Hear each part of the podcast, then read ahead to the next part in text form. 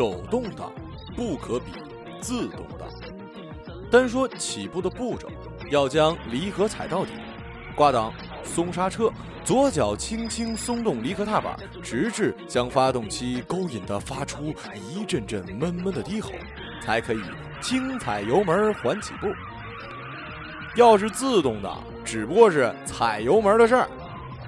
我看着刘卡熟练地从一档换到五档，将车飞速地提到了八十迈。每一次换挡，他都故意轰起油门，令发动机发出振聋发聩的声响，仿佛在将他爸留给他那辆老款的奥迪一百当跑车开。他的家庭条件不错，大学时代就开始驾车上下学，有此利器，搭讪学妹自然是无往不利。这一点羡煞我们这些当时还在骑脚踏车的屌丝。但这些年来，他一直坚持只开手动挡。当年考驾照必须是手动挡，还要过单边桥、蝴蝶桩，路面考更是九死一生。这么辛苦才学会了，却去开自动挡，这难道不算是天大的浪费吗？刘卡是这样解释他这一行为的。用他的话说，开手动挡有一种特殊的魔力，在双脚灵活的左右互搏之中，仿佛在观摩一场离合与油门之间的调情。你可以感受到离合温柔的啜泣，油门愤怒的吼叫。只有油离配合得当，感情才能平稳，而他就是这场感情的操纵者。感情和操纵这两个词结合起来，总有一些阴暗的感觉。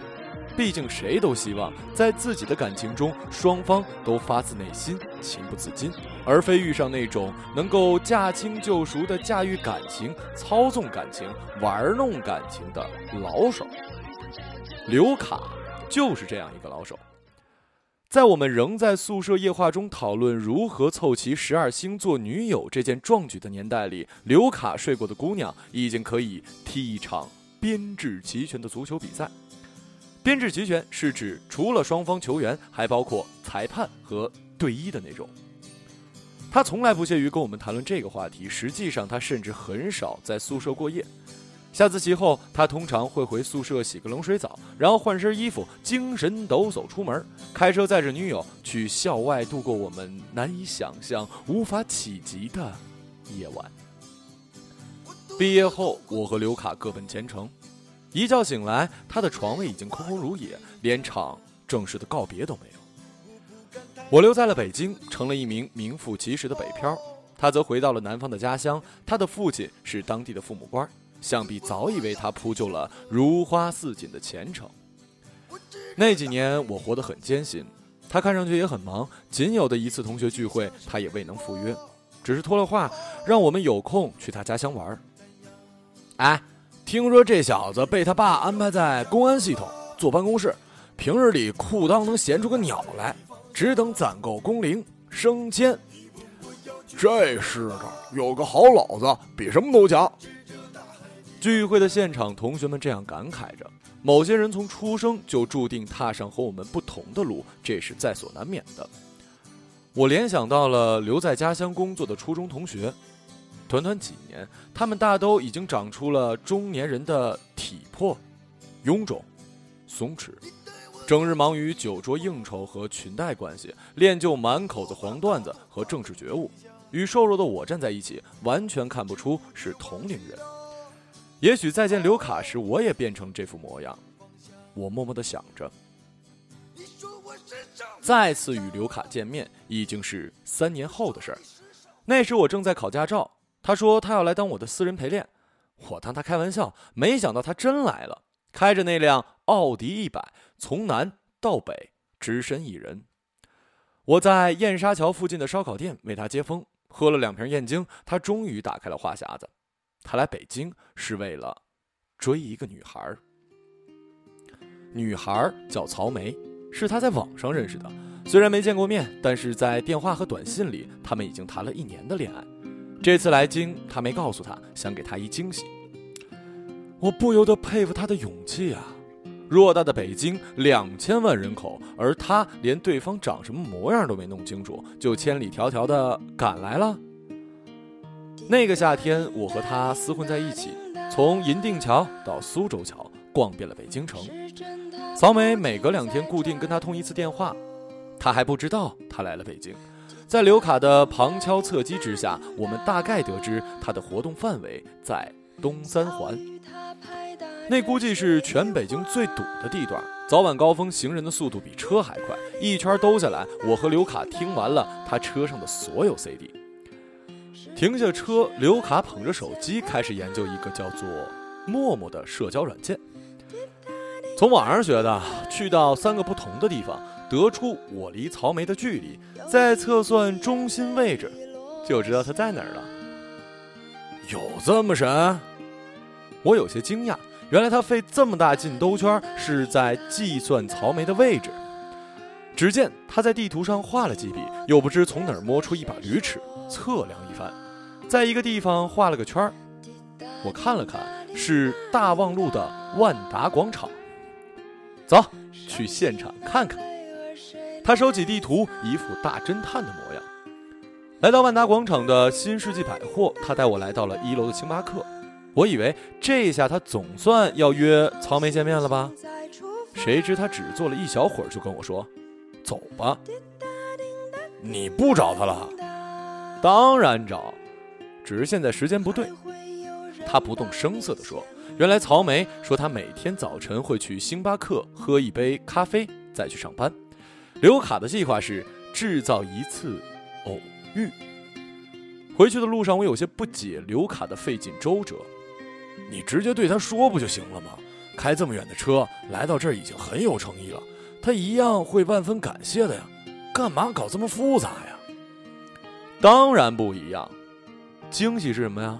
是小时候你爸出差回来，忽然给你带回一台游戏机，而不是逛商场的时候你千方百计央求父母才终于买到手。惊喜是不劳而获，但结果还不是一样。但你得到的体会完全不同啊！你想想，一个陌生人送你一份未知的礼物，比你所要来的东西要快乐得多。这是一个注重体验的世界。他晃晃脑袋，本打算继续说，但看我兴趣寥寥，又说：“算了，说了你也不懂。”废话，我他妈连女朋友都没有，我当然不懂了。第二天我要上班，一大早刘卡独自开车去了万达的星巴克。到了午饭时间，我寻思他这会儿估计已经跟曹梅见面，刚想打电话问候，他的电话先来了。没等我开口，他就沮丧地骂道：“妈的，万达广场怎么有两个星巴克呀？”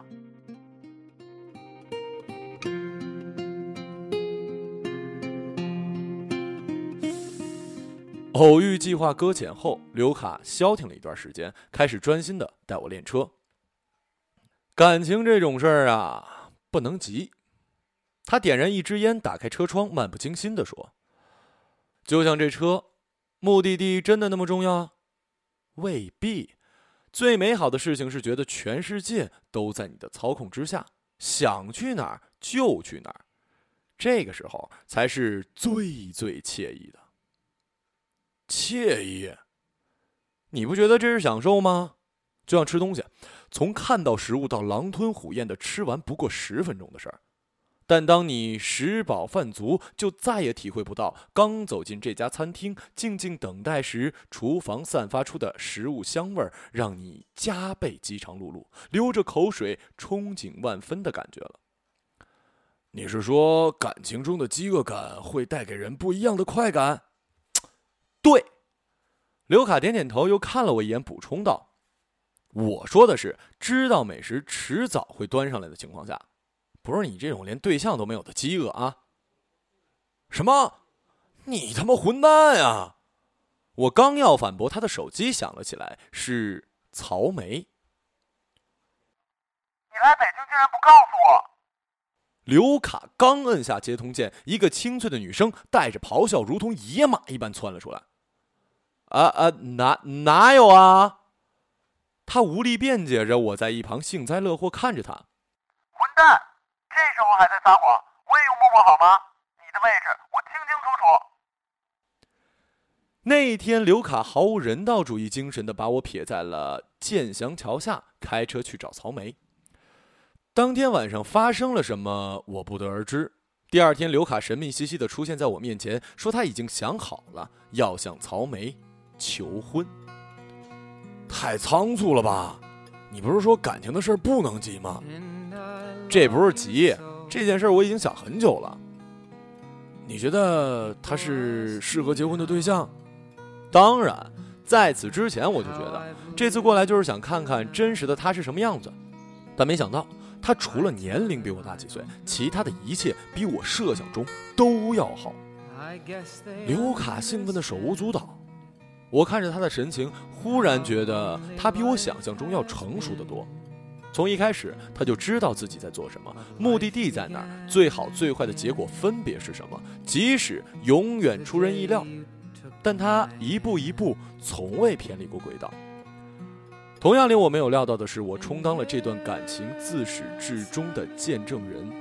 最初的一段时间，刘卡和曹梅的关系稳健上升，每天下班他都会开车去接曹梅，俩人如胶似漆，甚至。他已经开始考虑在北京定居的问题了。你可以搬到曹梅家和他一起住啊。这不行，他住他父母那儿，他们都还没见过我呢。你是说你还没去过他家？那还谈个屁结婚呢？我可以先求婚呢。刘卡这样说的时候，脸上总是洋溢着幸福的颜色。当然了，他们也是有争执的。婊子！刘卡会站在我家阳台，冲着无人的方向大喊。争吵的原因是曹梅总是以各种理由推脱，似乎并不愿意这么草率的结婚。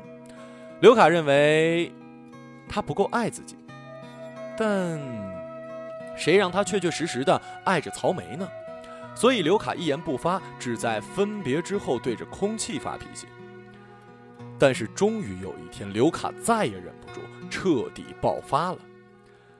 那天，他开车去接下班的曹梅，结果他看到他上了一个陌生男人的车，他跟了上去，发现那辆车开到了曹梅家的小区，两个人牵着手进了曹梅的家。这是刘卡从未享受过的待遇，婊子，太他妈恶心人了吧！刘卡眼睁睁看着他们亲昵，他感到愤怒，自己像是被曹梅玩弄的傻瓜呀。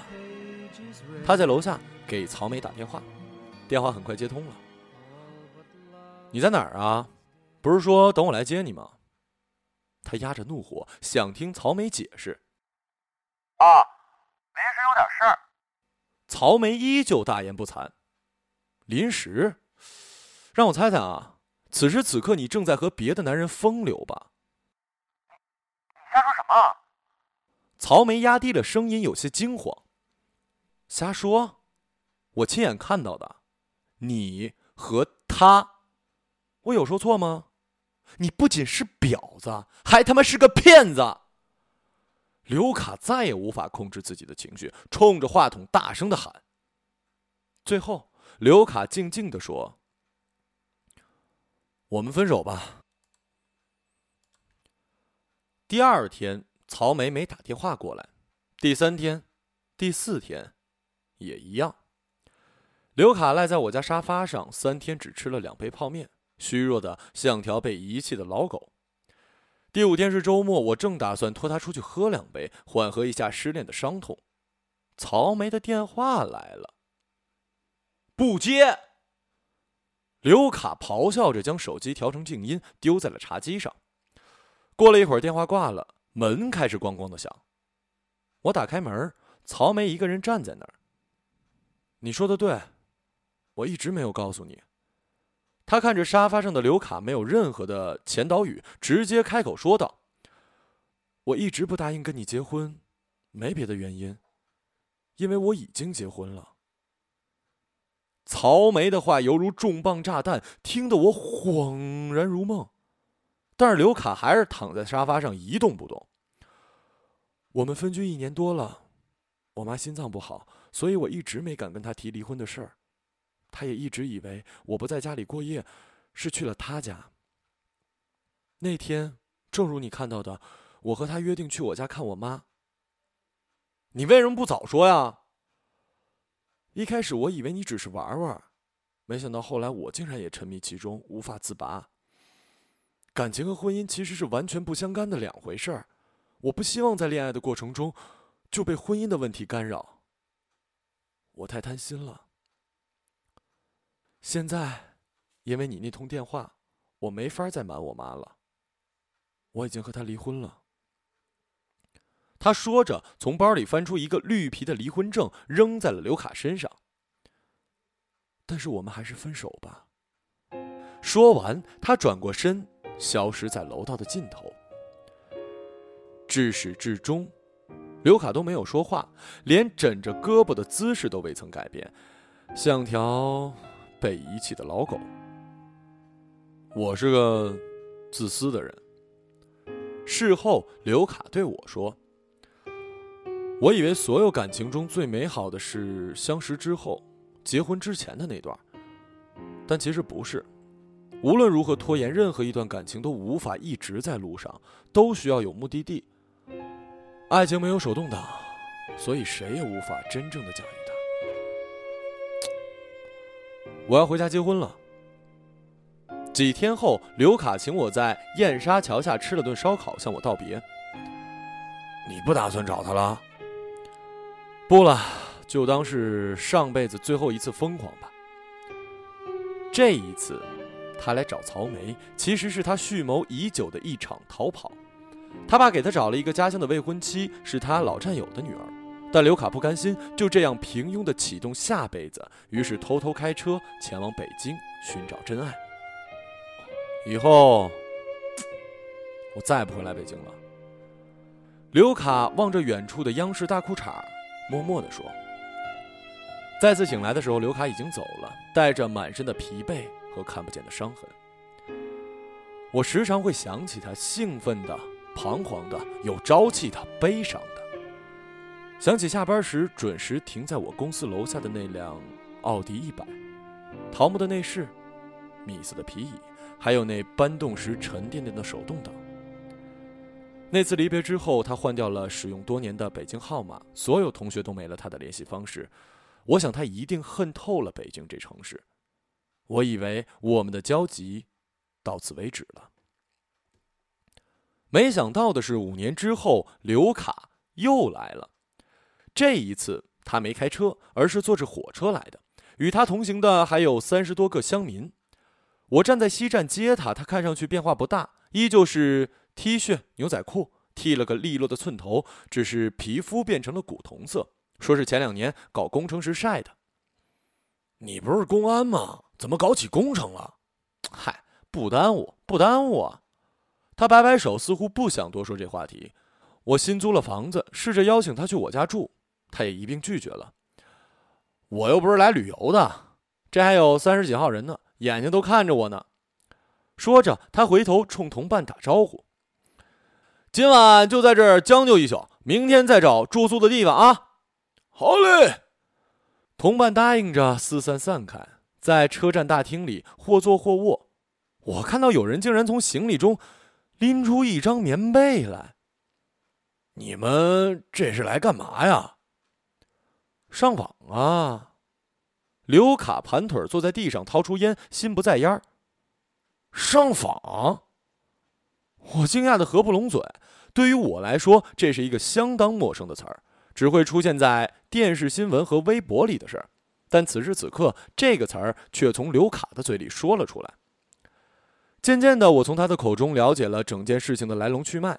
两年前，刘卡的家乡搞公路建设，用的是民间集资，他爸做了担保人，结果路建到一半，融资人跑了，他爸被举报了，没多久就被省里革职查办。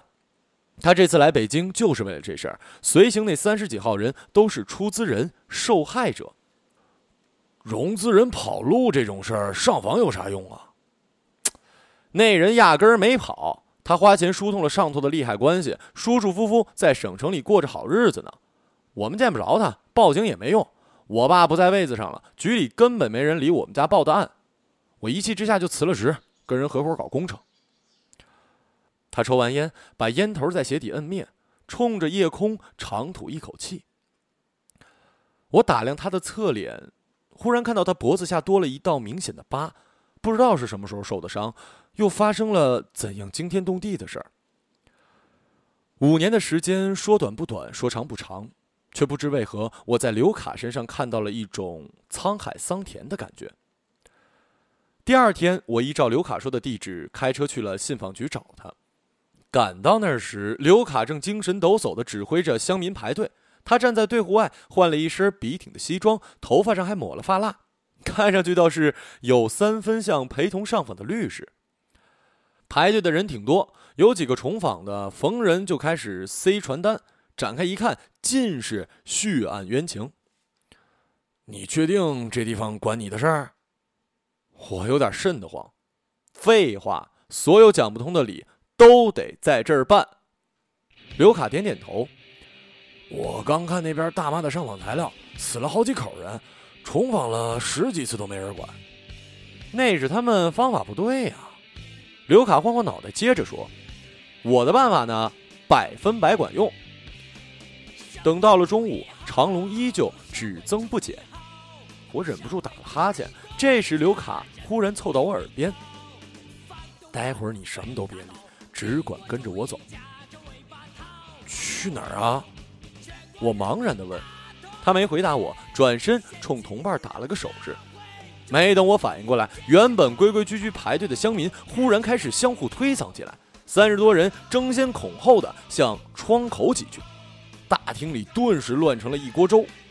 几个保安赶忙冲过来维持秩序，其中一个见到刘卡站在队伍外面，跟他说：“排队去，不然我可以依法拘留你。”刘卡面带微笑说：“我只是陪同的，不排队，只等人。”保安张望着闹事的人群，回头说：“等人出去等，别在这捣乱。”队伍那头的喧闹声更大了，他再也顾不上刘卡，向乱作一团的人群跑去。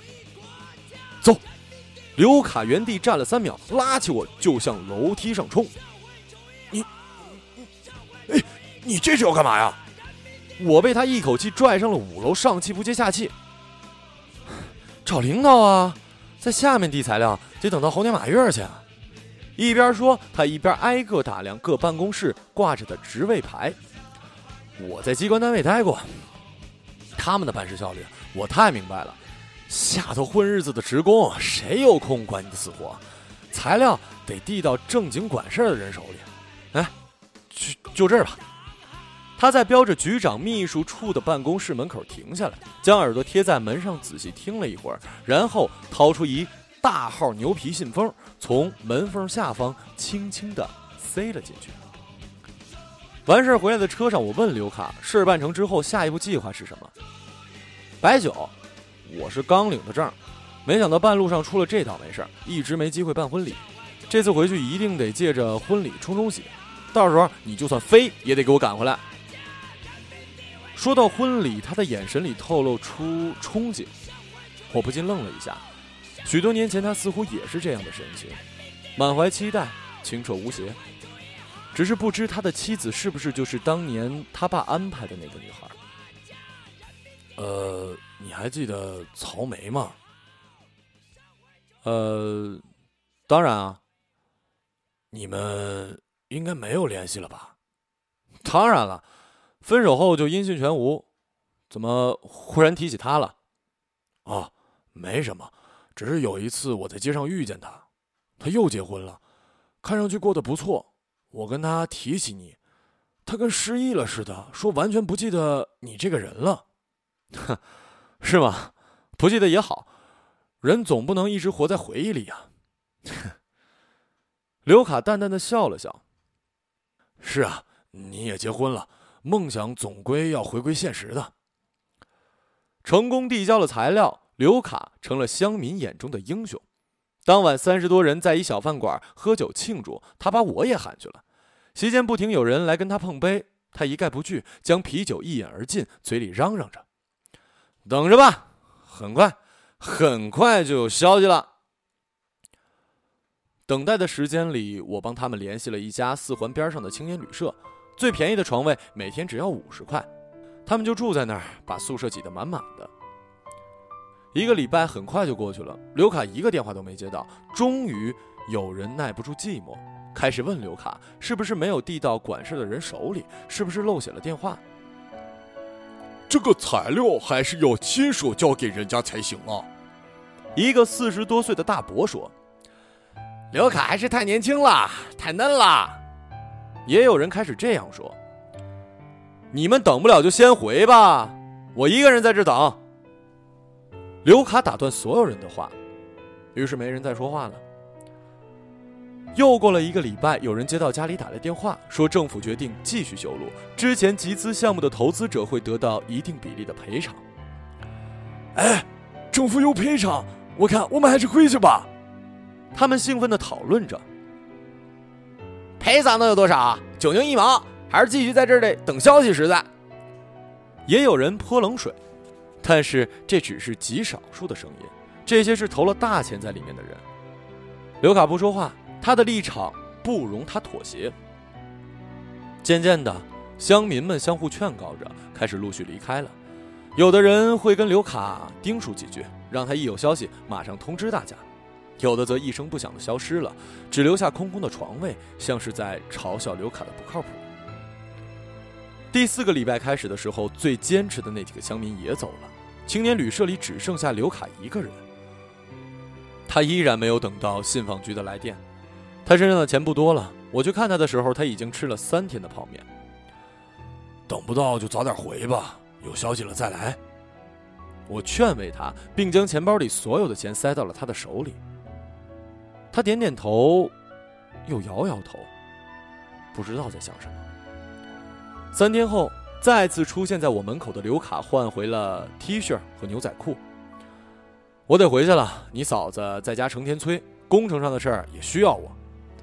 他站在门口跟我道别，我说送他，他摆摆手说不用了，他已经打好了车。过段时间有消息了，我再来吧。我点点头说好。他转过身，弓着腰，看上去很疲惫的样子，慢吞吞的下了楼。哎，谁呀？曹梅听到了我们刚才的对话，从厨房里走了出来。她已经怀孕七个月了，走起路来颇有些吃力。啊，一个朋友。我将她扶到沙发上，轻轻地说：“再过几天就是刘卡三周年忌日了，我们准备准备，去雍和宫拜拜。”嗯，他点点头。我故作轻松地走进卧室，回头看了一眼门缝中的曹梅。他坐在沙发上，两眼直勾勾地盯着脚下，就像当年他刚从我嘴里听到刘卡去世时一模一样。我掩上门，吁出一口长气。刘卡，我希望你再也不会来北京了。